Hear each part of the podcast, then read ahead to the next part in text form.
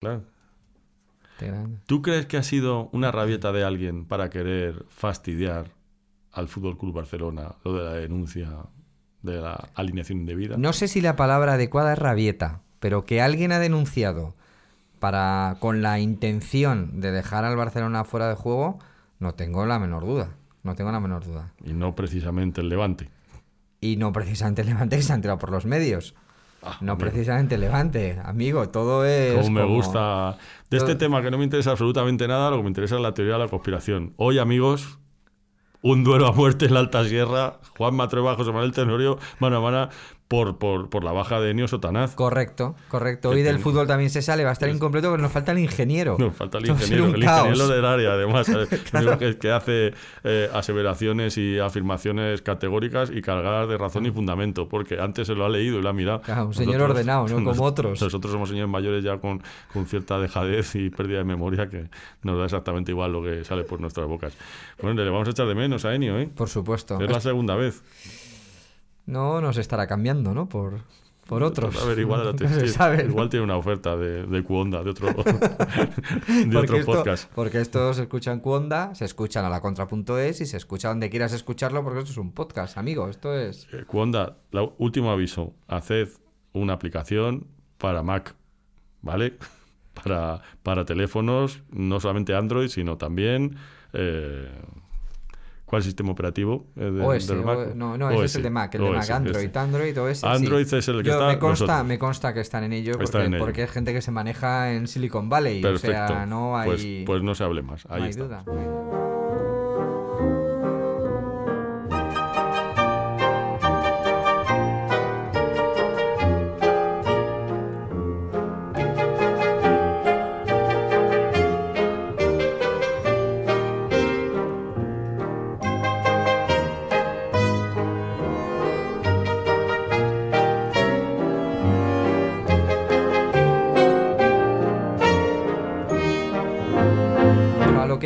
Que que, el Barça absuelto.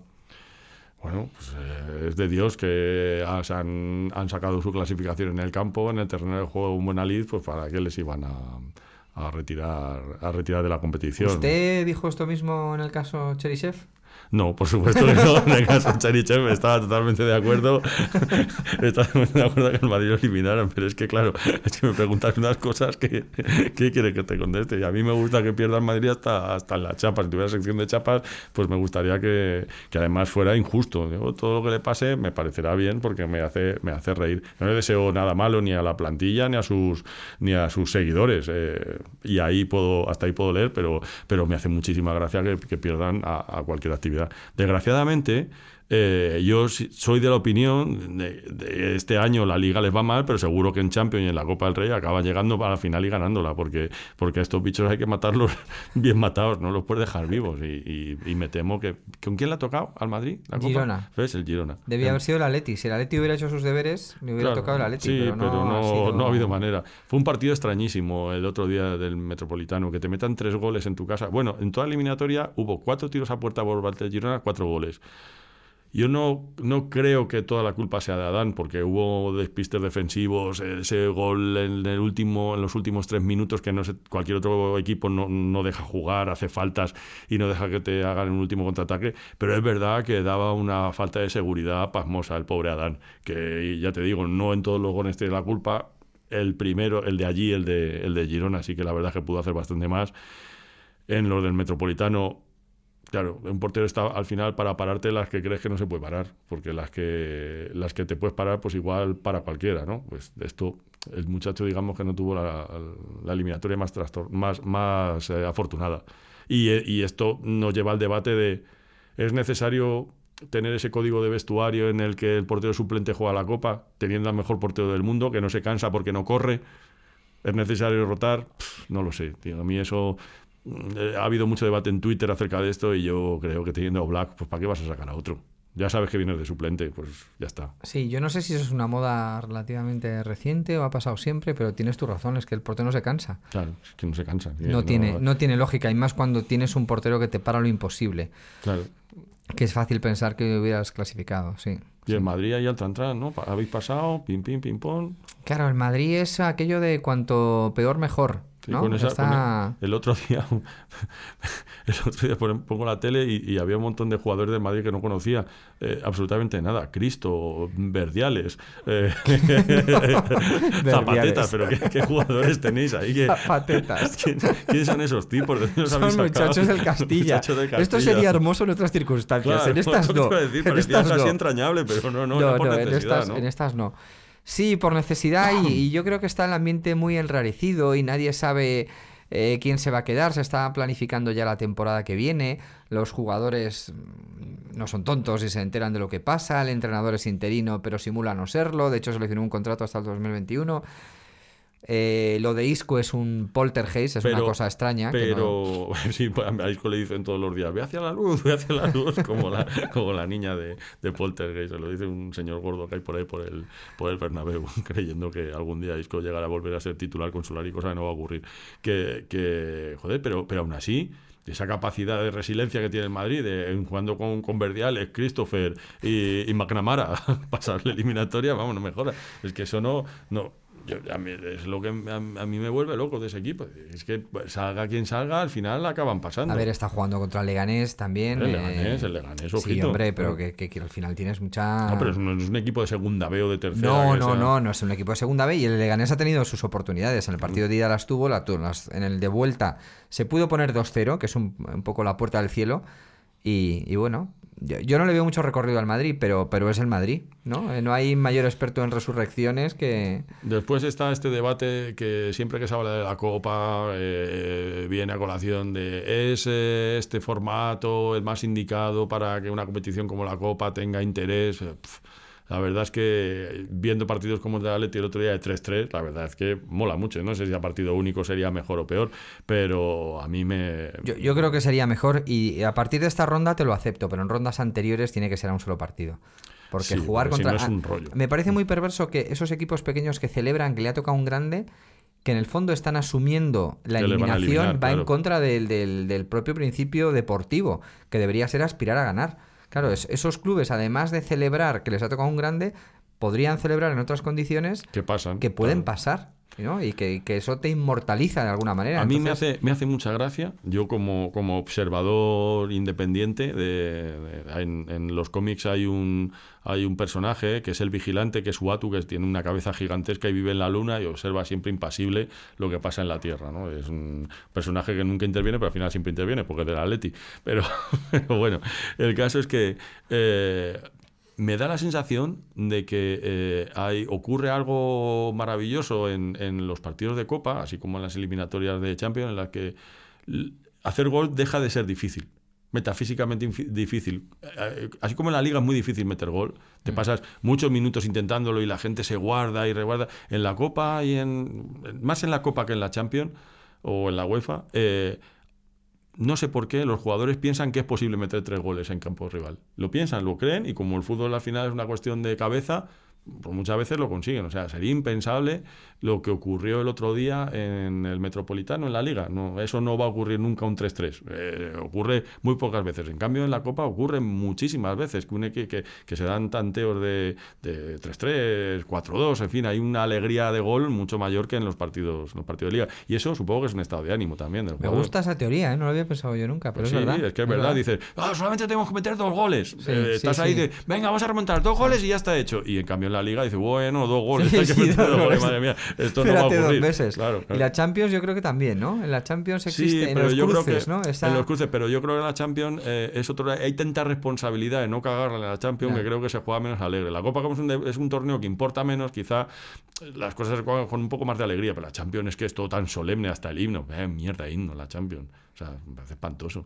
Me parece que van a salir Ah, unos a mí, señores a mí ahí. me disgusta, ¿no? Sí, unos señores con toga, pero... pretencioso. A mí es que me parece que todo en el fútbol ha, ha- derivado una, mm, un rollo, una pompa y una circunstancia impropia de un deporte tan barrio bajero.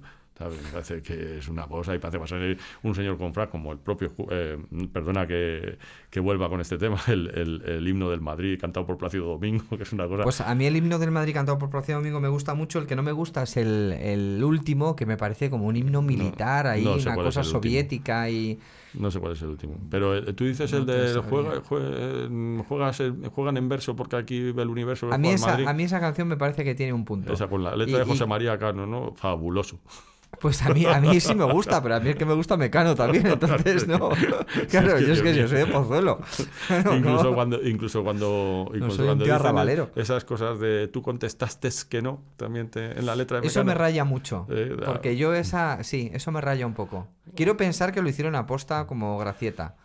pero- cuenta bueno yo yo perdonar esta esta este paréntesis esta digresión sobre sobre Mecano los cuales recuerdo eh, presentándose cantando al alba en gente joven un fabuloso programa de Sí. canción concurso de, de hace muchos años desafinando Torroja como como en habitualmente como habitualmente hacía porque la chica desafinaba bastante acá hay un aparatito muy chulo que hace que, que te metas en registro pero bueno Afinator. Afinator, Afinator. Bueno, el caso es que cuentan las malas lenguas que quién es el que el que compone ópera, José María Cano, ¿no? Sí. No, que- primero empieza componiendo Nacho Cano. Y luego cuando. No, pero se- las Hijo de la Luna es de José María. de José. María Cano. Pero se dice que cuando José María va adquiriendo protagonismo es cuando se produce el, El cisma, ¿no? el cisma. Exacto, exacto. Pues cuentan las malas lenguas que, que el anterior presidente de la el antiguo presidente de la Comunidad de Madrid, José eh, Gallardón, Alberto. Alberto Ruiz Gallardón, en una comida en, en un restaurante cerca del, del Teatro Real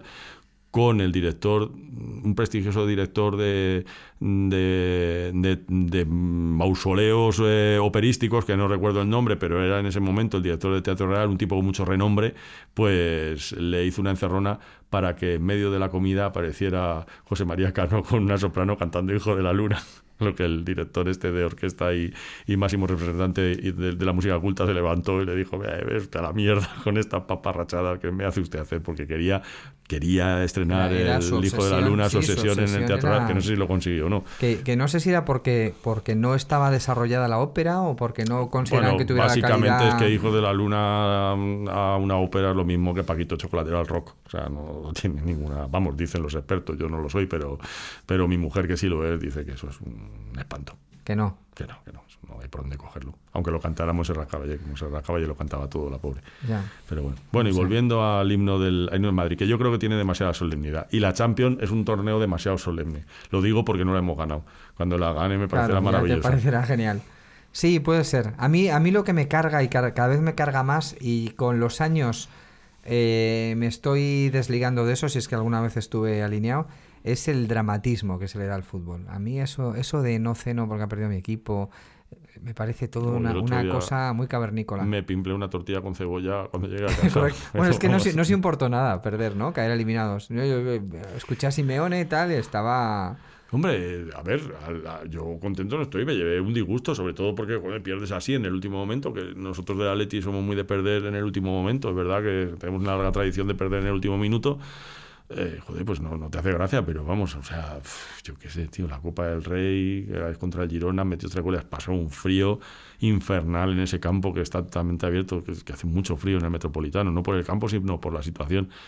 Y bueno, mm, igual me, mm, algún domingo me libro de, de la gripe por no venir más aquí, pero, pero, pero hombre, a mi ilusión sí me hubiera hecho pasar y bueno, me hubiera tocado contra el Madrid, seguramente, el Madrid. claro. Contra Al Madrid. final es que al, de- al- al Madrid le fallan los enemigos, porque el año Claro. pasado estaba predestinado para que fuera una final Real Madrid-Barcelona de Champions, Claro, ¿y qué pasó? que eliminó el- la Roma al Barcelona.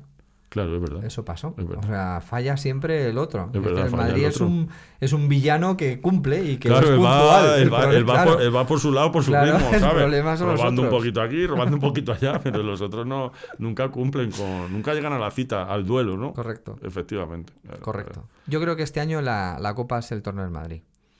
Y la Champions. La Champions yo no le veo al equipo, no, no le veo, ni anímicamente eh, ni, ni deportivamente. A ver, ha perdido a Cristiano, tiene unos problemas de gol brutales.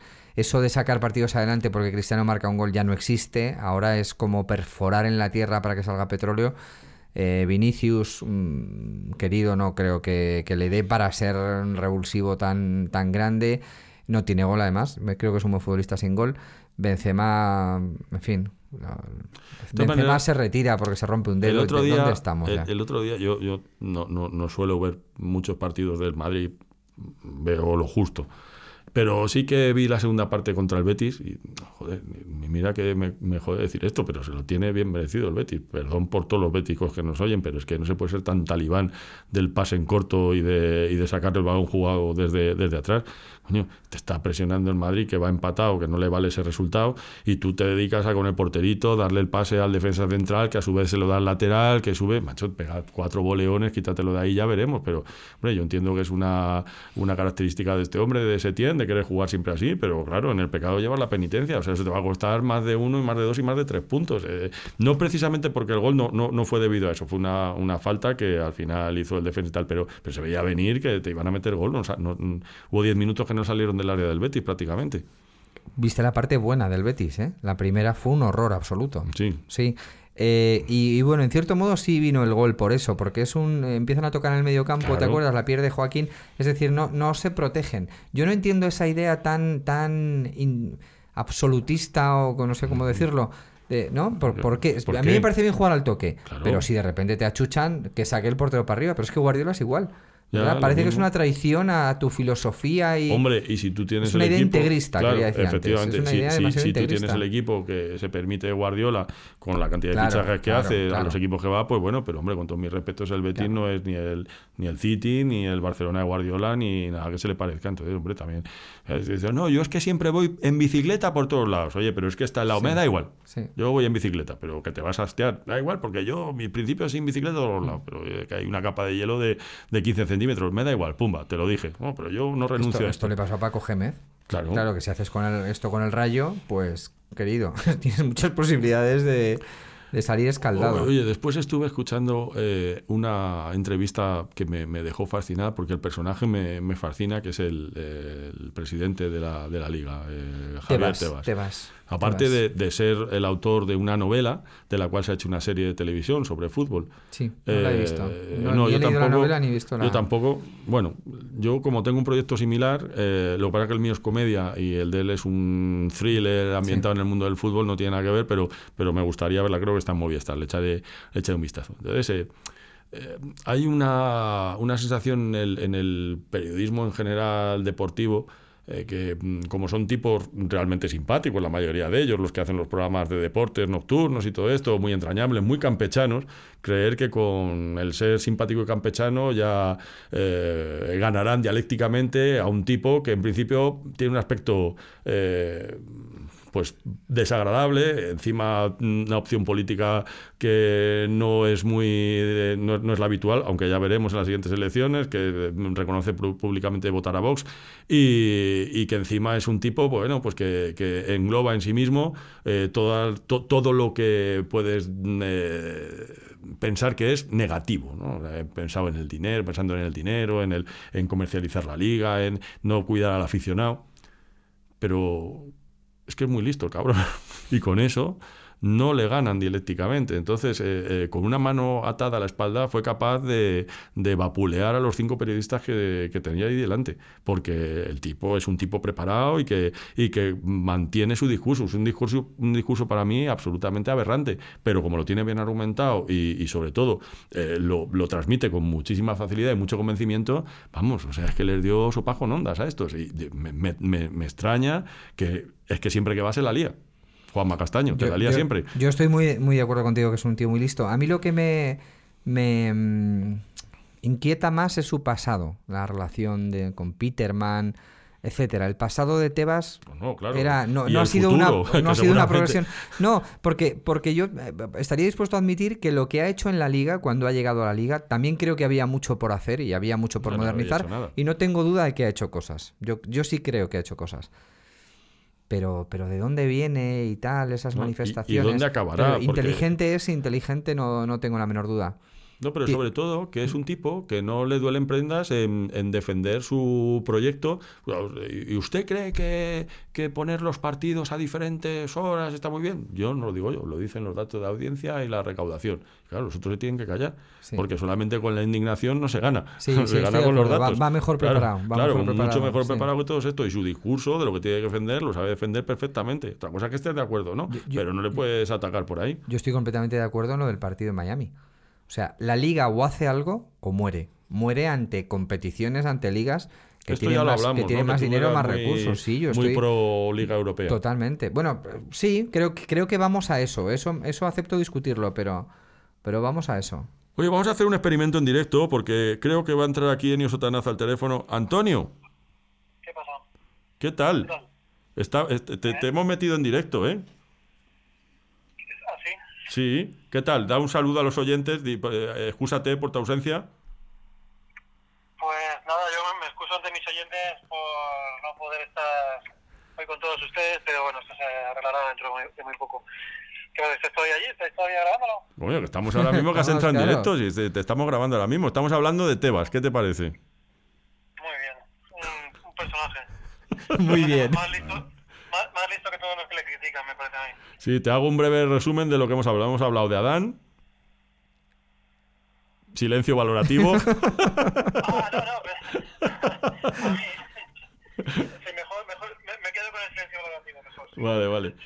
Y, y hemos hablado de la y hemos hablado del, de la exculpación del Barcelona del, de la alineación Bueno, indebida. pero, alguien pensaba que iba a ser de otra manera. O sea, Que vamos a ver. Tu amigo Juan Matrueva se, se une a la teoría de la conspiración para jorobar al Barcelona, ¿eh? No, es que me, ha- me hacéis mucha gracia porque si el Barça no hubiera sido exculpado ya estaríais manteniendo vosotros que los la- que el poder de Florentino ha conseguido expulsar al, al Barcelona de la Copa para, para dejar expedito el A ver. camino del Madrid. A ver, a ver, vamos a ver. El poder del Barça es omnipresente. Solo está por debajo del de Florentino, pero es, pero es igualmente brutal. O sea, es, es una, es una cosa. El Barça, ¿no te acuerdas del año ese que, que, que dijo que no jugaba con el Atleti? Hombre, es verdad, presentó? es verdad. Y, le- y le, perdonaron al, al año siguiente a buen hito, vamos. El. Barça ha hecho cosas solo superadas por el Real Madrid. Pero claro, es que el Real Madrid estamos hablando de otra, de otra galaxia. O sea, es, otra, ¿Cómo, es cómo, ya- cómo subes el nivel de, de- del podcast? A ver Sí, sí, está- Estábamos con está- una bajona diciendo, Dios mío, nos falta algo, nos falta algo. Y ya, va, ahora ya, ya, lo, ya lo has salvado, macho, de verdad. Ah, bueno. Eni, o sea que el Barça le ha ganado este partido al Madrid. Eh, ¿Cómo que le ha ganado el partido? O sea, tú, tú, ya, tú ya das por hecho que, que, que todo en el fútbol es una, es una gran entre Madrid y Barça, entonces cuando gana Barça pierde Madrid y viceversa. El resto de los participantes no, no tiene nada que ver. No, ¿o porque Hombre, Juanma claro. dice que esto ha sido una encerrona provocada por el Madrid al Barça. No, no, tanto no he dicho yo, No, eh, he no. Sonreído, he sonreído, he sonreído. Yo lo, que creo, yo lo que creo honestamente es que es una torpeza del Barça, igual que fue una torpeza del Madrid cuando no cuando alineó al ruso aquel, pero es debido a que la, a que la legislación española y en concreto la legislación deportiva es un maremagno de, es un maremagno de cosas ilegibles, imposibles de, interpretar, precisamente para eso, para que pasen estas cosas y se puedan derivar desde el lado que más, más conviene. Eso es de primero de, de derecho maquiavélico, pero, pero es así. ¿Eh? Date cuenta. Pues, pues nada, que te echamos mucho de menos, macho, que, que tenías que haberte venido, aunque hubieras tenido conflicto familiar, eso da igual. Ya, pero ahora, voy a recoger a, a una hija mía de- del piano y, y vengo de dejar a otra en un cumpleaños. Así es mi vida. de Así son, así, así es la clase media aspiracional, ¿eh? ¿Te das cuenta? Claro, es que todavía hay algún gilipollas que se cree que, que todo el mundo nace con, el mismo, con las mismas posibilidades, pero eso es mentira. Bueno, que si hubierais cumplido vuestros deberes estaríamos celebrando ahora un, un derby en cuartos de final de Copa, pero nada, tendremos que jugar contra el Girona, contra el Stuani. Que, que visto, visto el resultado, casi mejor así. ¿sabes? Bueno, chaval, hala, un abrazo. bueno, Venga, hasta luego. Chao, chao. Dale, le ha dado un repunte esto, ¿eh? La Eh, entrada de... hombre, te diré, Esto de las llamadas, eh, eh, recuerdo un programa de, de Pedro Ruiz. Yo soy muy de Pedro Ruiz, lo cual me Sí. imagino que encaja en mi perfil, ¿no? De, de- de- No lo sé. Yo soy muy de Pedro Ruiz. De hecho, he jugado al fútbol Pero con un Pedro momento, Ruiz. Dime. pa- paremos ahí. Paremos. Vamos a man- ma- mantén esa energía ¿eh? en el Sí. cuerpo que te ha venido muy arriba. O sea, eres muy de Pedro Ruiz, ¿en qué faceta? Porque él, sabes que es multiartista, o sea, un artista polifacético, es decir, Mira, esto- tanto eh, escribe, sí, canta, como cantante también. No, no, no, no, no. No, en general. Esto mismo que hablábamos de Tebas, eh, de, de re- de reconocer que es una persona inteligente. Yo cuando a Pedro Ruiz eh, le escucho alguna entrevista, etcétera, etcétera, siempre me parece más listo que el otro. Creo que es una persona muy inteligente. Te podrá gustar más lo que hace, menos, tal y cual, pero ante esa inteligencia sí me... Lo que pasa es que eh, es cierto, pero yo las no le escucho mucho, porque no da muchas entrevistas, pero las últimas que le he oído se- eh, ya le, le ha devorado el personaje. Ya es eh, un nego tan grande que, que le impide más allá- ver más allá del ombligo. ¿eh? Sí, sí, que reconozco que es un tipo A inteligente. mí me parece ¿eh? un tío muy inteligente. Pues da la casualidad de que tenía un amigo que era vecino suyo eh, y jugábamos al fútbol de vez en cuando, un amigo de posibles. Y, y recuerdo que él eh, tenía como un asistente en casa, no diré un mayordomo, pero tal, que era el que le llevaba los partidos y se ponía de portero. El, el- Ah, sí. el asistente ponía de portero. Y Pedro Ruiz, si no me equivoco, jugó en el Barcelona Atlético, en lo que entonces era el Barcelona Atlético. En el Sabadell, creo. No lo sé. No, No, lo ese sé. fue, ese fue el otro, el, el del Mississippi. ¿Cómo se llamaba este tipo? Eh, Navarro. Navarro, ese fue en Navarro. el Sabadell. Y se manejaba muy bien, Pedro Ruiz jugaba muy bien, hacía muchas rabonas, jugaba haciendo rabonas casi constantemente.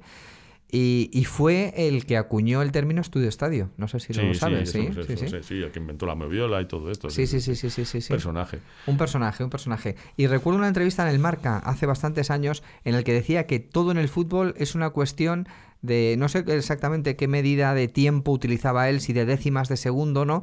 ¿Qué es lo que hace que seas bueno o malo, el que llegues antes o que llegues después, el cómo el paso del tiempo va haciendo que llegues después, etcétera, pero que lo establecía en, en una porción de, de Claro, segundo muy pero pequeña. esta es la, la famosa, el famoso speech antes de salir a jugar eh, en la película De Al Pacino. de Al Pacino, Sí, un domingo tarde- cualquiera. un domingo cualquiera. Sí. La diferencia es una fracción de segundo. Efectivamente. Eso me lo, me lo puse yo justo antes de- del partido de Lisboa, del Atlético. Me lo puse todas las, todos los eh, discursos Motivacionales. motivacionales, el de Braveheart, ese, por supuesto el de Aragorn, claro, delante de Mordor, que evidentemente es el que pegaba. de, Llegará el día en que los hombres... No, pues, pues hoy, perdón, le acabo de dar un, un golpe al micrófono. Pero, pero nada, ni por esa, ¿sabes? ¿Y O tú sea, piensas que, que se dicen esos discursos? ¿En los momentos importantes en los vestuarios se escuchan esos Yo discursos? creo que la cosa que, que más vergüenza ajena he sentido jamás es cuando el entrenador de Carolina Marín en la de... ¿Cómo se llama el deporte este que hace de la raquetita? Badminton, badminton. Badminton, efectivamente. eh, llega al final, de, está en la final de los Juegos Olímpicos y le dice, bueno, ¿qué hago? ¿Qué hago?". Y dice, Quiero que recuerdes esa niña que empezó y le dice, ya, ya, ya, una mierda, pero ¿qué, qué hago para ganar a la China? ¿Sabes? Entonces eso fue espantoso, tío. Fue, dejó, eh, ca- cayó, cayeron los discursos motivacionales de entonces a, a muy bajo precio. Ya eh, comprendimos que, que nunca jamás le va a hacer efecto a alguien que está metido en una final, o por lo menos le va, le, le va a hacer efecto el escuchar una chapa de su entrenador en ese momento diciéndole que recuerde, que conecte con su niño interior, que era, que era muy de Pedro Ruiz, eso también. Lo de, ¿qué, qué, qué hay del niño? ¿Qué, qué fue del niño lo- que fue Juan Matrueva? A, a lo que iba con la llamada de Enio, por eso venía a colación lo de Pedro Ruiz. Tuvo un programa en la SER, em, yo siempre he sido mucho de radio, que era por la noche, yo creo que era los viernes o los sábados, y era una hora tardía, pongamos que a las 12 de la noche. Y él soltaba su rollo y llamaba a gente por teléfono. Claro, por teléfono en lo teléfono en aquella época. Entonces igual llamaba Lola Flores, que no sabía que le iba a llamar. Entonces hacía como entrevistas improvisadas a la gente que le cogía el teléfono. Y estaba genial, claro. Él era un tipo que le conocía a la gente, le iban a atender y tal. Y llamaba así al tuntún y... Yo de llamadas nocturnas solamente puedo hablar de mi querido Carlos Pumares, que Hombre, eso, mítico, eso no- mitiquísimo. no, hay, no ha habido jamás nadie Mitiquísimo. que se enfada- enfadara tan bien como Carlos Pumares ante las llamadas de, de- de sus oyentes frikis que iban a trolearle. O sea, no se había inventado el término trolear cuando ya los, los oyentes de, Plum- de Pumares le troleaban. No, pues yo creo que era Pumares el que troleaba a los oyentes, ¿no? no, no, porque cuando Los uno- trataba mal, es que Oye, despreciaba mucho Oye, como- Carlos, te voy a una, una pregunta. ¿Te, te puedo decir una listita? Ya estamos con las listitas. A ver. 2001, bien, muy buena, Casablanca, obra maestra, y así, y después, claro, por favor, no llaméis más con la lista. Hola, Carlos, ¿qué, qué tal? Una listita, No, pues yo no creo que le trolearan, ¿eh? Yo, Yo creo, creo que, era- sí, yo creo yo que creo sí, que sí. había algo de componente masoquista en los que escuchábamos a Pumares. Que les gustaba porque nos que- trataba mal, sí, porque te colgaba el teléfono, porque si no coincidías con sus gustos te mandaba paseo, tal, luego esa manera de repente de gritar ¡Obra maestra absoluta! Sí, y se ponía, ¿sabes? Me, Y parecía... después ese flirteo absurdo que tenía con las oyentes que le llamaban. Ay, no, esto no me acuerdo Sí, yo. Hola, don Carlos, ¿qué tal? ¿Cómo está? Buenas noches. se ponía ahí, se, se engalanaba. Se- se- yo veía que se ahuecaba con un pavo real para intentar impresionar con su labia y sapiencia de bon vivant a, a la, a la oyente de turno. Bueno, me, me, me parece un personaje fascinante. Les- le he perdido la pista. Hace poco en Twitter le he empezado a seguir y eh, dice cosas de vez en cuando que mm, siguen siendo igual de graciosas, pero claro, sin la interacción del público no, no, no es lo mismo. Pero Yo un creo que personaje él muy pierde curioso. luego con. se va a Crónicas Marcianas y tal. y Sí, ya se convierte en un personaje sí, del el friquismo personaje- nacional y, y deja de ser. Deja de tener la gracia que, que tenía un señor muy serio, intentando hablar de cosas serias y que se salía de sus casillas. Y con ¿sabes? mucho conocimiento, además, porque Sí. le preguntaban, ¿no? ¿te acordarás? En una película en la que entran por un túnel, no sé qué, las 15 vidas de Johnny Westwood. Sí, ¿sabes? también o sea, es él verdad era que- capaz de reconocer. También es verdad que de, esto- de esta erudición que era ahora igual eh, mm, esto o, o- o no, no, no podría ocurrir porque todo el mundo tiene Wikipedia, pero en los tiempos en los que nadie tenía referencias de si lo que Claro, decía era claro, verdad o, claro. o- o no, pues, pues claro, tú decías las 12 vidas de Johnny Weissmuller del 73, eh, fotografiada por Robert Aldrich. Y dices, Dios mío, que, esa pieza igual se lo está inventando y era una trola. Pero hombre, entiendo que sí que era un memorión, o, sea, es un memorión de, de, de la historia del cine. Se podía hacer esto con temática futbolística. Con todas las postales que nos llegan cada semana, que, nos propongan listas a partir de ahora y tal. Hombre, el otro- Gordillo, excelente. Fulano, tuercebotas. Claro, no sí. sé qué. El otro día eh, eh, estaba escuchando también la radio. Esta semana he escuchado mucho la radio, no sé por qué, porque me he ido pronto a dormir, básicamente. Esta, esta semana he decidido irme pronto a dormir, soy una persona mayor. Y te has mi- metido con el transistor. Sí, como los- con el transistor, y con- pero con el transistor, programa de radio, con el transistor, Ah, bien, aparato. bien, bien, bien, y con. Me he escuchado todos los programas de deporte. También porque esta semana fue mi cumpleaños, he cumplido 52 Qué años. hermoso. No me he hecho todavía 51, te corrijo. 51. es eso que sí. esto me parece muy peculiar, que te hayas puesto un año. Sí, sí, no sé, porque yo ¿Eh? estoy, yo he pasado el 51, para mí Claro. ya estoy en el 52. Todavía no he ido a hacerme la prueba de, de- Del de- recto, del del recto, ¿no? No, Sí. no me han llamado todavía, o sea que Sí. dejemos pasar ese tema. Entonces he decidido que tengo que dormir más. Eh, fue una promesa, voy a dormir más, duermo poco, tengo que dormir más. Y me he ido pronto a la cama. Lo que pasa es que después me entretengo con la radio y duermo menos, pero bueno, Ah. a lo que voy. La música me despierta, con lo cual me tengo que poner a señores hablando. Entonces está el tipo este que lo sabe todo acerca de- del fútbol en Burkina Faso, Maldini. Maldini. Te- Maldini. Entonces empezó a contar el disparate de, de- de instalación tecnológica que tiene en su casa, 17 parabólicas, un informático en, Ponferra- en Ponferrada, porque le lleva, un, bueno, no sé, le lleva un informático de Ponferrada a las cosas. Bueno, es un tipo bastante peculiar. Pero claro, es lo, es lo que te digo. Si un equipo le pide un informe sobre un jugador de, de Suazilandia, pues es que le puede meter unas trolas increíbles, porque ¿quién se lo va a ver? ¿Y quién va a comprobar que es verdad? Ahora, ahora ya menos, ¿eh? Yo creo que antes había un. hu- Hubo un momento en el que. Había, pasaba como con el periodismo. Me jugaba el Madrid contra el Hajduk Split y quién sabía algo del Hajduk Split, nadie en absoluto. Entonces, yo creo que antes, eh, ¿te acuerdas que se decía que se fichó a Rivaldo por un vídeo? Hmm. ¿no? Que el, que el Deportivo de La Coruña fichó a Rivaldo por un vídeo. Es decir, no había conocimiento ni eh, datos ni estadística. Yo creo que ahora ya está todo muy controlado. No sé si tanto como los de Suazilanda, pero... Ah, pero dice el, el lateral izquierdo de la selección de Suazilandia, sí, Mobutu, bueno, rapidito, eh, con toque de balón, claro, ¿qué vas a decir? Dirás lo que, lo que buenamente quieras. Yo no- bueno, entiendo que él se los haya visto, pero vamos, que les puede meter unas trolas tremendas. Yo recuerdo, hablando de esto de- del periodismo y, la- y las cosas que se inventaban, recuerdo cuando el Villa de Madrid, cuando el Festival Villa de Madrid y las fiestas de San Isidro se, se celebraban en el Paseo de Camoens. ¿Os acordáis? Que Tierno Galván y todo esto. Entonces hubo un concierto, no recuerdo de quién, ahora mismo me falla la memoria, que se suspendió. Pero al día siguiente salió en el país la crítica del concierto entero, como si el tipo hubiera estado allí. Bueno, impresionante actuación, ponle que fuera de los elegantes, por ejemplo. Impresionante actuación de los elegantes, tocaron sus temas clásicos, no sé qué, y se había suspendido el concierto, pero el tipo decidió que era, era buena idea no ir al concierto, quedarse tomando lo que fuera y sacar la crónica al día siguiente. Pero eso ¿sabes? me parece maravilloso, Eso ¿eh? es en el fondo, ¿eh? tío, es una O distopía sea, en su sí, mundo. Exacto. Yo, yo lo he visto. Exacto, me parece Yo lo he maravilloso. visto, es que ese visto. periódico vale no, mucho, ¿eh? hombre, claro. periódico del concierto que nunca existió. Sí, sí, sí, sí. Eso- sí. eso me ¿Tú- gusta. a, tú- a ti te gusta, como buen eh, aficionado al Enigma JFK, Sí. te gusta la de Oliver Stone, ¿no? Sí, me gusta, me gusta. Claro. ¿Ves ese momento en el que le dice, esto es un complot porque en no sé qué país del sudeste asiático ya había salido la noticia de la muerte del presidente antes de los disparos? Sí, sí, sí, ¿Eh? sí, sí. es a mí eso es lo que más me gustó de toda la película. Sí, ahí hay, ahí hay un desajuste temporal Sí. de, de gente que anuncia el, La muerte la muerte presidente. antes de que se produzca, incluso el asesinato, el atentado y tal. Sí, sí, sí. Yo me lo creo todo, pero religiosamente. ¿eh? Hombre. Para el próximo podcast, y esto lo dejo aquí, tendríamos que hablar de distopías futbolísticas. Eh, me gusta. me ¿De gusta. qué podría haber pasado si Maradona hubiera fichado por el Madrid, gusta, por ejemplo? me gusta, me gusta mucho, o me gusta si mucho. el Racing de Madrid, un equipo mítico de Madrid, nos hubiera desaparecido. Y, en fin, eso, eso me... Y que nos manden ideas. Sí. Eh, Marqués de Monteagudo 23. Tenemos un esplendoroso buzón. O tenemos también un correo electrónico, va a ser más fácil, Juan Matrueva. Ve, Está bien lo de las postales, pero visto el éxito, tenemos, tenemos un correo electrónico que te invito a que digas tú. no, no lo sé. No, a, la a contra. contra arroba, eh, perdón, vamos a... Sí, a la contra arroba la contra punto es. Vale, ahí está Ahí bien, os ¿no? invito. ahí Bueno, os pues invito. ¿por qué no nos enviáis? Eh, ¿no? ¿Lo tenemos o no Sí, lo sí, lo tenemos, claro que lo tenemos. Bueno, sí. si no doy Sí, el mío, tenoriopop.icloud.com. Ya está. Y cloud, ¿eh? Y nube en, en Qué inglés. raro, ¿no? Qué correo más raro tienes. Sí, pero me gusta porque es difícil de transmitir, la gente se equivoca y no me llegan pesados. Pero bueno, es de tenoriopop.icloud.com. Chicos, mandarnos eh, distopía futbolera. O sea, ¿cómo os imagináis un equipo que no hubiera existido, que no ha existido de verdad, pero que hubiera sido con vuestros jugadores favoritos y qué es lo que hubiera pasado? Ver Yo creo que habría que empezar casi por Di Stéfano. Di Stéfano ficha por el Barça, ¿te Oh, parece? qué bonito, Es sí, ahí hubo una disputa que estuvo a punto de Bueno, fichar. y hubo un robo.